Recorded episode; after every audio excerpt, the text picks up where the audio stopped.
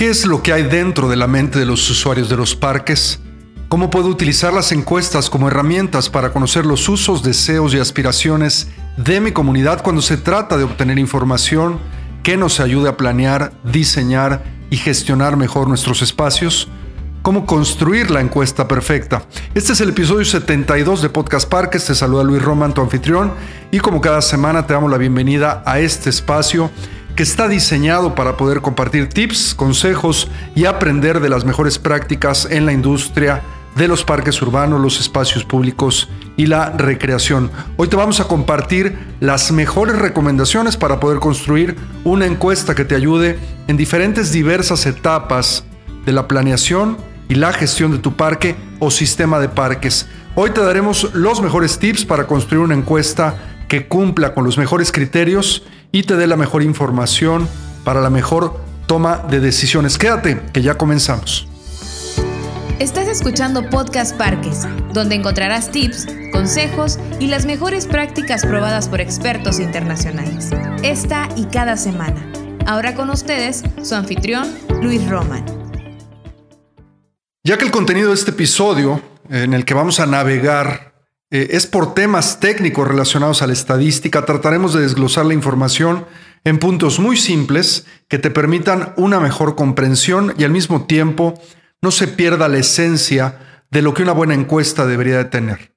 Primero vamos a empezar por la definición típica o básica de qué es una encuesta. Bueno, en primer lugar es un método de recolección de datos.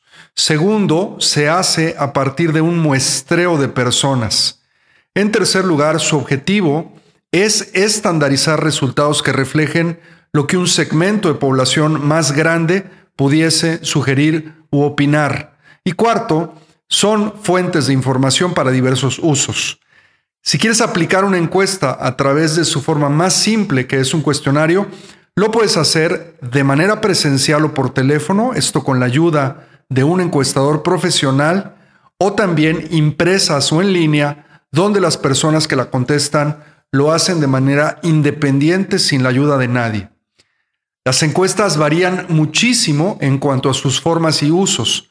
Son varios los componentes que están presentes en ellas y vamos a hablarte brevemente de ellos. Tipos de encuestas. Este es un concepto que se refiere a la finalidad para la cual vamos a diseñar y aplicar una encuesta. En nuestra industria, en la industria de los parques urbanos, se pueden usar para varias cosas y las más recomendadas definitivamente serían dos. Uno, la que es de tipo exploratoria y o descriptiva, que es tratar de buscar entender qué quieren o cómo piensan los usuarios de nuestros parques en relación a lo que hay, lo que puede haber o cómo los atendemos, sobre todo cuando hablamos de programación y de servicios. Y la número dos es la tipo evaluativa, que es la que podemos ahora utilizar para precisamente evaluar los resultados y la efectividad y eficiencia de nuestros equipos de trabajo y sobre todo de nuestros programas, instalaciones o amenidades. ¿Por dónde empiezo? Bueno, debo de empezar por la definición de lo que es la muestra. ¿Qué es la muestra? Es este grupo de personas a las cuales les vamos a preguntar y que están relacionadas directamente a ciertas características que estamos buscando. Para las encuestas voy a hablar de dos tipos, de usos, deseos y percepciones, que sería el primero, que pudiésemos hacer antes de entrar a planear y o diseñar un parque desde cero o en una gran remodelación, se tiene que pensar en un grupo de personas que típicamente tendrían que ser muy heterogéneos, es decir, muy diversos, tan diversos como son los usuarios de los parques. Para el segundo tipo, que serían las encuestas de evaluación, aquí sería de evaluación de nuestros servicios, programas, atracciones y amenidades, tendríamos que fijarnos muy bien que la muestra corresponda al programa que vamos a evaluar. Por ejemplo, si quiero evaluar el diseño y uso de los andadores y pistas para correr en mi parque o en mi sistema de parques, la muestra debe de estar dirigida a todas las personas que típicamente utilizan estas instalaciones. Ambos usos de estas encuestas en la aplicación para nuestros parques deben de estar guiados por el concepto de muestreo aleatorio simple. Esto es simplemente realizar el muestreo al azar. Bueno, ¿cuántas personas debo de encuestar en la muestra que elija? Como esto de las muestras y de las encuestas es un tema estadístico es un tema matemático específicamente de este campo de la probabilidad y estadística, esto está normado por fórmulas. Aquí podríamos hablar muy densamente de ellas, pero no es el objetivo de este episodio. Lo realmente práctico y útil es comunicar que todo depende de dos conceptos en esta idea de la muestra, que se llaman uno, el nivel de confianza y dos, el margen de error. Cuanto mayor sea este nivel de confianza, mayor tendrá que ser la muestra representativa. Para efectos prácticos, de ambos tipos de cuestionarios de los que hemos estado hablando, de estos de usos, deseos y percepciones o de los que son de evaluación, un nivel de confianza del 95% con un margen de error de más menos 5%, con esto podrás cubrir perfectamente los requerimientos de tus encuestas.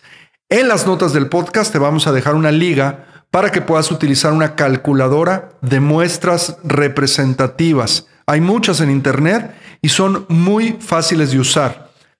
Por ejemplo, si vives en una ciudad de, digamos, un número, un millón de habitantes y quieres aplicar una encuesta para medir usos, deseos, eh, percepciones, aspiraciones de toda la gente, de todos los habitantes de tu ciudad sobre sus parques, tu muestra representativa debe de calcularse sobre ese número de habitantes eligiendo, por ejemplo, este 95% de confiabilidad para que al hacer el cálculo de cuántas personas necesitas encuestar para considerar tu encuesta, digamos, válida, el número de encuestas que tienes que aplicar te termine quedando cómodo.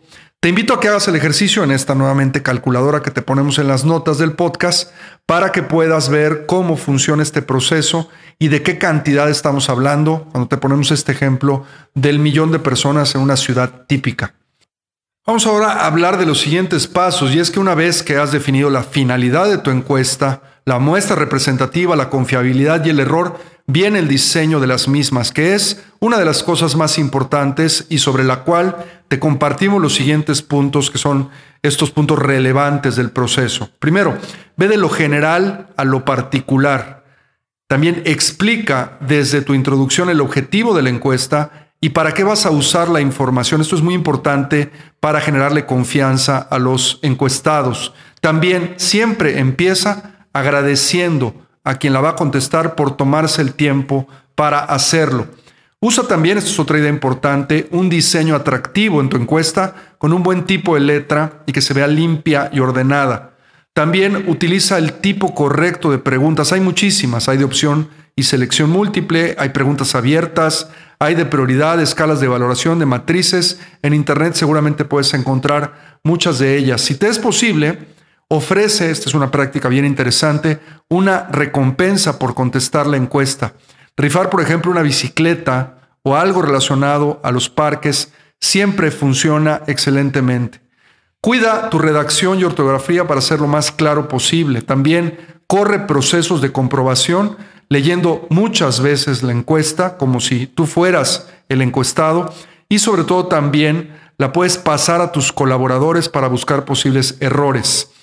Te recomendamos mucho utilizar plataformas digitales de construcción y distribución de encuestas como SurveyMonkey o Qualtrics. Estas tienen muchísimas cosas que son obviamente eh, procesos que enriquecen tu encuesta, pero también que la hacen fácil de distribuir y de aplicar. No hagas nunca encuestas muy largas. Los encuestados deberán invertir máximo entre 10 o hasta 15 minutos, pero no más tiempo. Trabaja también tu encuesta de manera secuencial. Esto es, hay que utilizar una lógica coherente, sobre todo cuando se trata de unir una pregunta con otra o hacer saltos entre preguntas. Otra buena práctica en la lógica es poder reducir el número de ellas, de las preguntas, que se deben responder o eliminar algunas de ellas que no le agreguen valor a los resultados que estamos buscando. Si tus encuestas son digitales, es muy recomendable en estos tiempos hacerlas digitales. Muchas de las personas tienen acceso ya a un teléfono inteligente o alguna computadora. Puedes utilizar siempre redes sociales o correo electrónico para invitar a tu muestra representativa, a este grupo de personas, a contestar el instrumento. Y por último, no olvides preguntar sobre datos demográficos Información personal también es importante si quieres mapear la localidad, las colonias o barrios o inclusive avisar a tus encuestados de los resultados o si decidiste hacer uso de algún premio, pues también para poder localizar a los ganadores. Ya tienes tus encuestas contestadas y has podido cumplir con el rigor de tu muestra representativa. Vamos a hablar ahora del procesamiento de datos. Cuando hablamos de que alcanzaste este rigor en la muestra representativa es que alcanzaste este número mínimo para cumplir con la confianza que estabas esperando. Bueno, ahora el siguiente paso es poder procesar los datos para entonces contar con esta información clave que nos va a ayudar a tomar mejores decisiones. Las plataformas, y lo menciono nuevamente, estas plataformas digitales que te comentamos en el segmento anterior como Qualtrics o SurveyMonkey, hacen y automatizan gran parte del trabajo que hace años teníamos que hacer a mano. Lo importante aquí es que puedas utilizar estas herramientas para obtener datos, sobre todo en frecuencias y repeticiones, y también a través de tablas cruzadas puedas lograr crear una relación entre los datos demográficos y el resto de las preguntas de tu encuesta. A ver, vamos por partes para explicarlo de manera más fácil. Primero, las frecuencias. Estas son todas las repeticiones o las veces que los encuestados eligieron cierta opción en una pregunta. La opción que tenga más respuestas será la más popular en tu muestra. Con esto puedes construir tablas de ponderaciones o rankings. Por ejemplo, las 10 atracciones que más pide la gente en un parque, o los 5 atributos de seguridad que más reconocen o quisieran las personas encontrar cuando visitan un parque. Ahora hablemos de las tablas cruzadas. Imagina que encuestas a personas de muchas edades y que a través de la encuesta has podido agruparlas en segmentos. Por ejemplo, mujeres, vamos a poner este ejemplo, de 20 a 30 años y mujeres de 40 a 50. Con este pequeño ejemplo de segmentos de edades, imagina que puedes cruzar esta información con las atracciones que las personas piden más en un parque. Te sorprenderás y la lógica demostrará muchas de las cosas que tal vez asumimos, como por ejemplo que entre las cinco atracciones que una mujer de 20 a 30 años puede pedir, pueden estar en primer lugar los parques infantiles. Esto sería lógico, ya que tal vez este segmento poblacional es el segmento más propenso a tener niños pequeños, por lo cual las mamás, mujeres de estas edades, estarían demandando este tipo de atracciones como primera opción. Por el contrario, se podría decir que las mujeres de entre 40 y 50 años probablemente puedan pensar que entre los programas que más estarían buscando en sus parques son los de acondicionamiento físico o de adultos mayores. Esto último podría ser porque a esas edades las mujeres podrían empezar a hacerse cargo de cuidar a sus padres que presumiblemente podrían estar entrando a este otro segmento de edades. Dentro del manejo de información cuantitativa, es decir, la que tiene que ver con números, repeticiones y frecuencias, como lo acabamos de mencionar, las encuestas y cuestionarios son herramientas súper poderosas que debemos de aplicar en nuestros parques con dos objetivos fundamentales.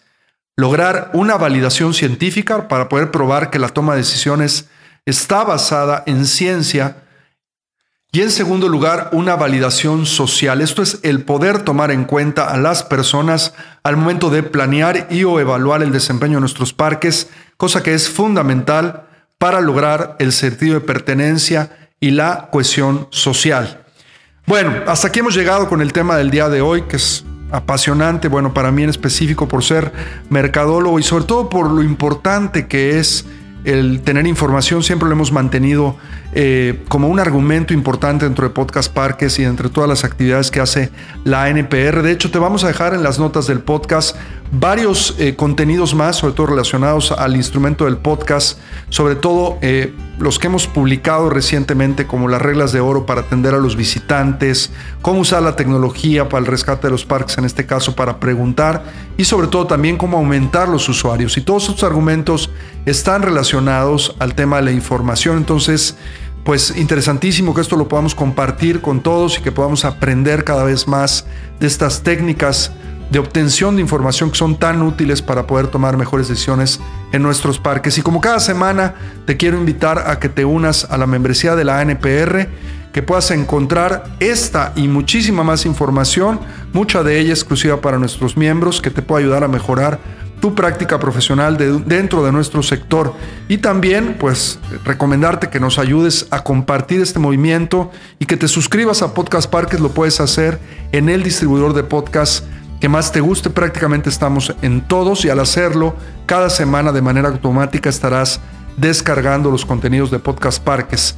También y por último, como lo hemos estado haciendo en las últimas semanas, estamos ya a nada de lanzar el sitio del Congreso Mundial de Parques que este año vendrá a América y estará específicamente en América Latina, en México, para celebrarse del 14 al 18 de noviembre en la ciudad de Monterrey, una ciudad increíble que nos estará hospedando en este maravilloso evento que estará eh, recibiendo a más de 50 delegaciones a nivel mundial, es decir, estaremos contando con personas de más de 50 países y más de 300 ciudades.